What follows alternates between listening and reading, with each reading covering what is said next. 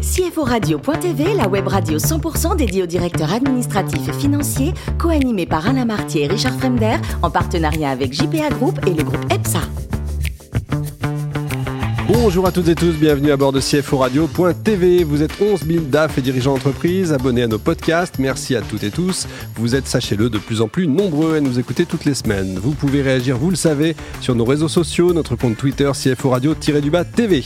À mes côtés aujourd'hui pour co-animer cette émission, Jacques Potvin, président de JP International, présent dans 190 bureaux dans le monde, s'il vous plaît, et Ludovic Beribos, associé chez EPSA. Bonjour messieurs. Bonjour Richard. Bonjour. Aujourd'hui, nous recevons par téléphone Raphaël Vivette, qui est directeur directeur du contrôle financier de l'ISI. Bonjour Raphaël.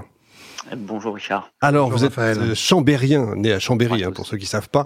Euh, vous avez une maîtrise en sciences de gestion. Euh, vous avez toujours su, vous, que la finance, c'était votre truc. Hein.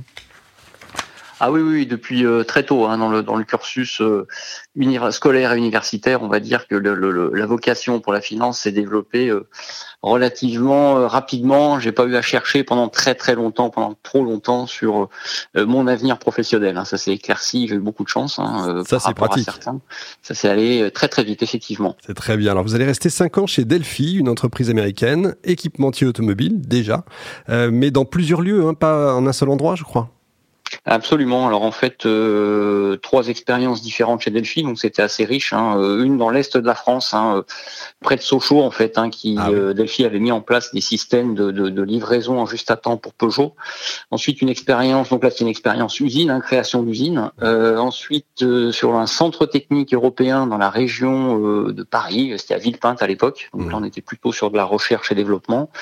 Et ensuite une usine de batterie, grosse usine de batterie également européenne pour, pour Delphi également, du côté de Sarreguemines, dans le dans l'est, le grand est de la France. voilà. Là, c'est vraiment l'est. Qu'est-ce qui vous fait partir de, de Delphi? Qu'est-ce qui vous en fait partir?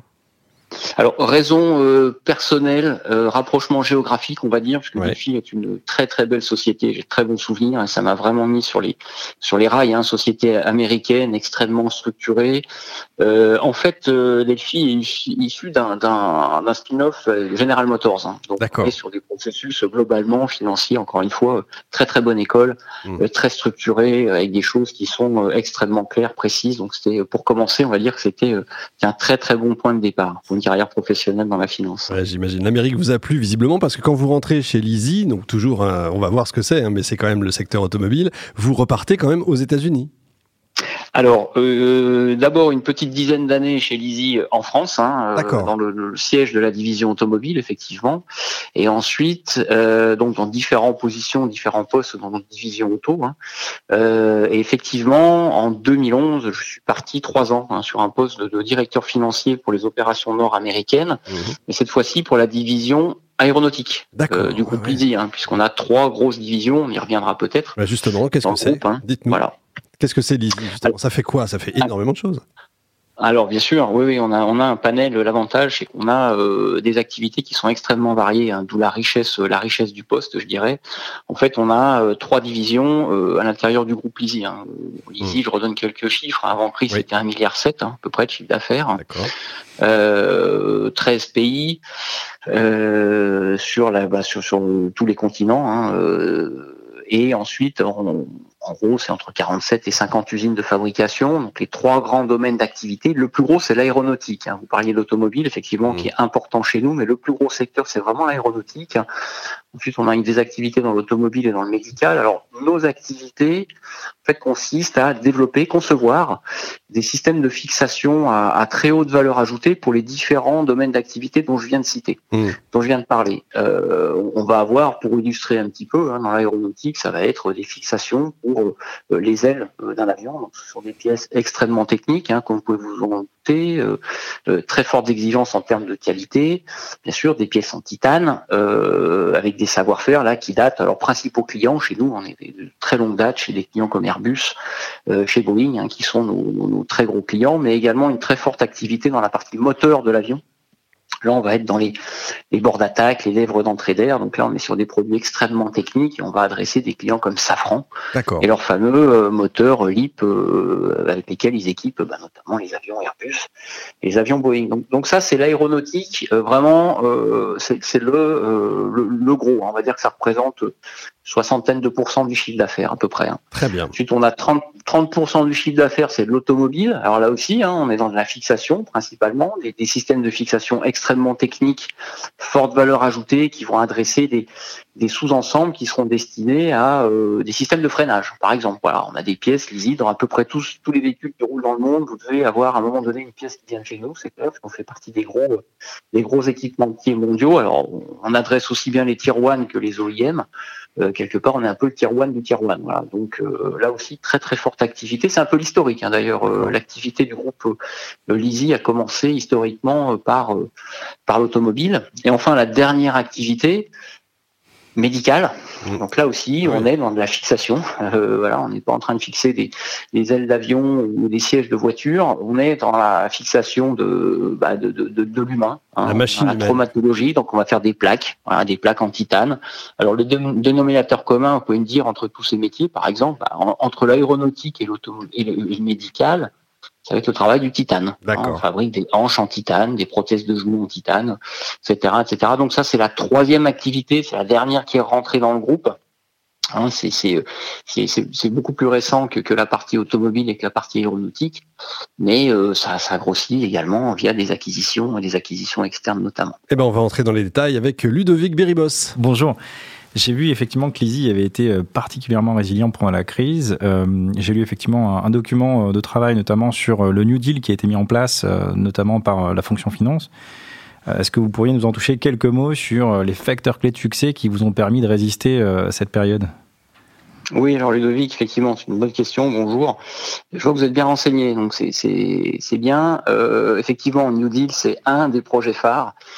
Euh, qui nous a permis de passer la crise et surtout de structurer euh, les actions qui ont été mises en place pour faire face à la crise. Deux grands volets dans le New Deal. Un volet d'abord adaptation très court terme. Évidemment, il a fallu réagir très vite à une crise dont l'ampleur a été euh, on n'a jamais vécu ça. Hein. En tout cas, peut, on peut remonter très très loin dans l'histoire pour remonter à une crise de cette ampleur-là. Donc, il a fallu d'abord s'adapter.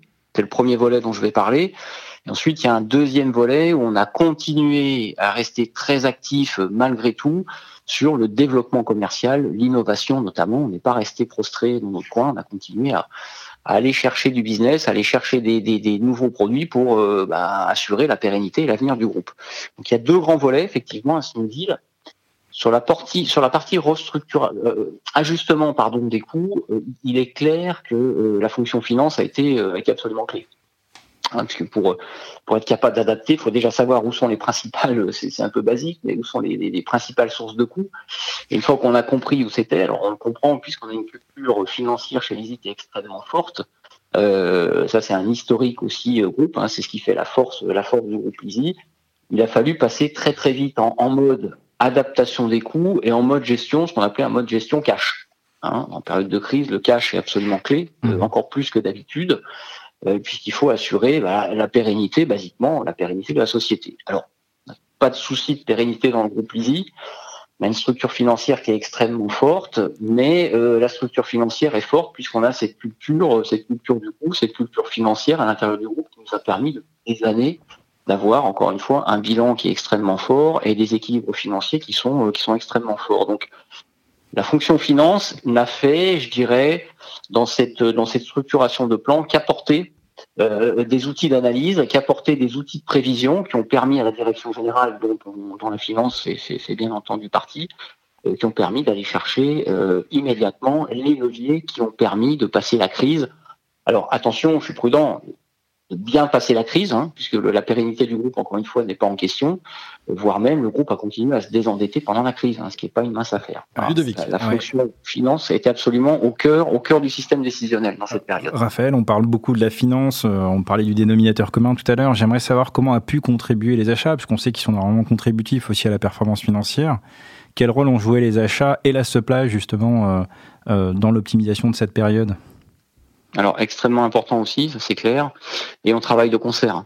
Euh, bien entendu, euh, quand on parle de gains, que ce soit des gains industriels, des gains achats, la fonction financière travaille beaucoup avec les équipes achats ou avec les équipes industrielles, les équipes opérationnelles, pour qu'on s'accorde sur ce qui est un gain déjà. Comment on le calcule Ça c'est absolument fondamental pour être certain qu'on se raconte pas, euh, c'est un peu trivial, mais qu'on se raconte pas des histoires faut être certain quand on parle d'un gain ou qu'on calcule un gain, on le retrouve de manière effectivement euh, dans nos comptes de résultats euh, et dans notre dans notre cash. Ça, c'est absolument clair. Donc vous avez raison. Euh, bien sûr, j'ai parlé de la finance puisque c'était la question, mais l'ensemble des services et de la supply chain ont dû s'adapter extrêmement vite. Je parlais de cash. Dans le cash, forcément, on va rentrer dans les notions de BFR, on va rentrer dans les notions de stock il a fallu que la supply euh, s'ajuste de manière extrêmement rapide pour ne pas laisser justement filer les stocks et avoir des niveaux de stock qui continuent à baisser malgré la crise. Juste Raphaël, peut-être en, transition, les fonctions sont centralisées aujourd'hui au niveau effectivement de l'ISI ou, chaque ligne de métier euh, intervient de façon complètement autonome et vous êtes en coordination? Alors, on laisse beaucoup d'autonomie à nos divisions, hein, puisqu'on est sur des métiers qui sont euh, qui sont différents, avec des marchés différents, des clients différents. Donc, on peut absolument pas se permettre d'avoir une, une approche qui soit euh, copier-coller, je dirais, euh, d'une division à l'autre. Néanmoins, notre rôle, effectivement, en fonction de holding, la holding aujourd'hui, c'est une vingtaine de personnes, hein, la holding du groupe Lisi. Hein. Donc, mmh. on a un rôle effectivement de coordination, de donner les grandes orientations stratégiques et de structurer les approches. Hein, au niveau de la finance, on a un programme euh, extrêmement structuré qui s'appelle le COS, hein, Controlling Operating System, qui est un système qui permet, euh, qui a été déployé sur l'ensemble des usines, l'ensemble des divisions du groupe, qui permet de déployer les standards, de sortir les benchmarks, de transversaliser les benchmarks. Donc il y a effectivement un rôle quand même de notre côté qui est extrêmement important de coordination et d'animation de ce qui se passe dans les divisions, quand bien même, encore une fois, elles ont de l'autonomie dans leur prise de décision au quotidien. En tout cas, on vous sent bien affûté. Jacques Potvin.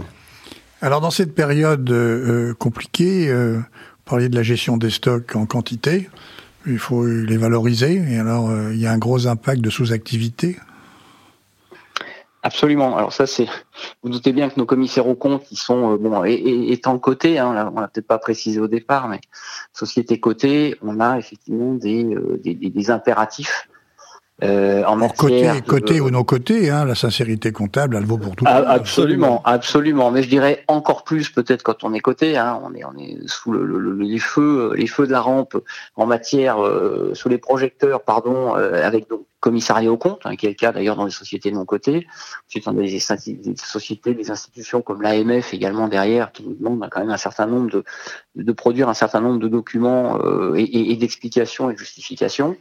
Mais ceci étant dit, il est clair que euh, le retraitement de la sous-activité en pareille période est absolument fondamental. On va se permettre d'intégrer sans être trop technique, mais vous le savez, la sous-activité euh, dans nos stocks. Ça, c'est clair. Et si je puis me permettre, si je puis de vous interrompre, oui, je vous en prie. pour vous aider un tout petit peu, mais euh, entre guillemets, entre ce qu'on a imaginé, c'est-à-dire une crise qui devait durer deux mois, ce qui s'est passé à la fin de l'année et ce qui se passe en début d'année, comment, entre guillemets, on fixe le niveau de la sous-activité par rapport à la fois à, une crise sanitaire longue est beaucoup plus longue que tout le monde l'avait prévu et dont aujourd'hui personne ne sait estimer la durée. Et, à quel moment, entre guillemets, vous considérerez que vous avez atteint un niveau euh, euh, d'activité normale, compte tenu notamment des conséquences que sera durablement sur le commerce des avions et le trafic aérien? Absolument, c'est très clair. Alors écoutez, on a fait, euh, on est allé au, au pratico-pratique. On a quelque chose qui s'appelle un budget, donc, mhm. euh, on a des budgets qui sont révisés toutes les années. Mhm. D'accord? Le budget, c'est la base de calcul de nos prix de revient. Donc, ils sont actualisés théoriquement en fin d'année en fonction des coûts réels. Mhm. Compte tenu du contexte actuel, qui encore une fois n'a jamais été euh, ni vu ni connu dans le, dans le passé, on a pris le parti de conserver les standards, qu'on appelle les standards. C'est-à-dire qu'on a gardé nos coûts budget pour valoriser nos stocks le retraitement de la sous-activité, et vous l'avez touché du doigt, aurait été d'une complexité absolue, compte tenu de la diversité de nos activités, de la diversité et de la, vitesse à laquelle nos, entités ont été touchées par la crise, puisque la problématique, en plus de la crise, qui est une baisse d'activité globale, certes, mais qui n'a pas eu lieu en plus à la même vitesse sur tous les continents. Hein, tout est parti de Chine, on est passé par l'Europe et on est passé ensuite on est arrivé aux États-Unis. On a des activités, Lizzie a des activités sur l'ensemble de ces zones géographiques. Donc l'ampleur de la crise n'est pas euh, n'a pas été de la même intensité euh, au même moment sur l'ensemble de ces activités. Donc il aurait en plus euh, fallu euh, déployer des méthodes de calcul qui soient adaptées à chacune des zones en fonction du moment et de l'ampleur dans laquelle on se, trouvait dans la crise. Donc c'est absolument pas gérable. Donc là, d'un commun accord avec, justement, je parlais des commissaires au compte tout à l'heure, avec lesquels on travaille euh, de manière très très proche, euh, on a pris le, parti de, pour l'instant, pour pas perdre nos repères, justement, pas perdre les repères, de garder nos coûts standards, au moins pour l'exercice, ce qui a été fait pour 2020. Et encore un peu tôt pour en parler pour 2021, mais on voit bien que 2021 sera encore, de toute façon, une année, on qualifie d'une année de transition, euh, on n'attend pas de reprise d'activité forte dans l'aéronautique. Hein. Si je vous disais le contraire, je pense que vous ne croiriez pas. Donc on n'est pas du tout dans une année de reprise pour l'automobile, pour l'aéronautique, excusez-moi. Par contre, pour l'automobile, euh, les choses risquent d'être un petit peu différentes. Donc là, pour le coup, on va peut-être être un peu plus fin dans la manière d'appréhender les choses. Allez, on croise les doigts en tout cas. Pour terminer rapidement, Raphaël, vous êtes, je crois, fan de Saint-Etienne, alors qu'on reste ah, absolument. en première division cette année. Vous savez être dur, hein ah non, non, mais ça, on va se maintenir. Il n'y a aucun problème, il n'y a aucun doute là-dessus. La résilience, on en parlait tout à l'heure. Donc euh, voilà, les grandes, équipes, les grandes, équipes, ne meurent jamais. Une hein. année difficile en tout cas. Merci Raphaël. Merci également à vous, Jacques et Ludovic. Fin de ce numéro de CFO Radio.tv. Retrouvez toute notre actualité sur nos comptes Twitter, LinkedIn et Facebook. On se retrouve mercredi prochain, 14h précise, pour une nouvelle émission. L'invité de la semaine de CFO Radio.tv, une production B2B Radio.tv en partenariat avec JPA Group et le groupe EPSA.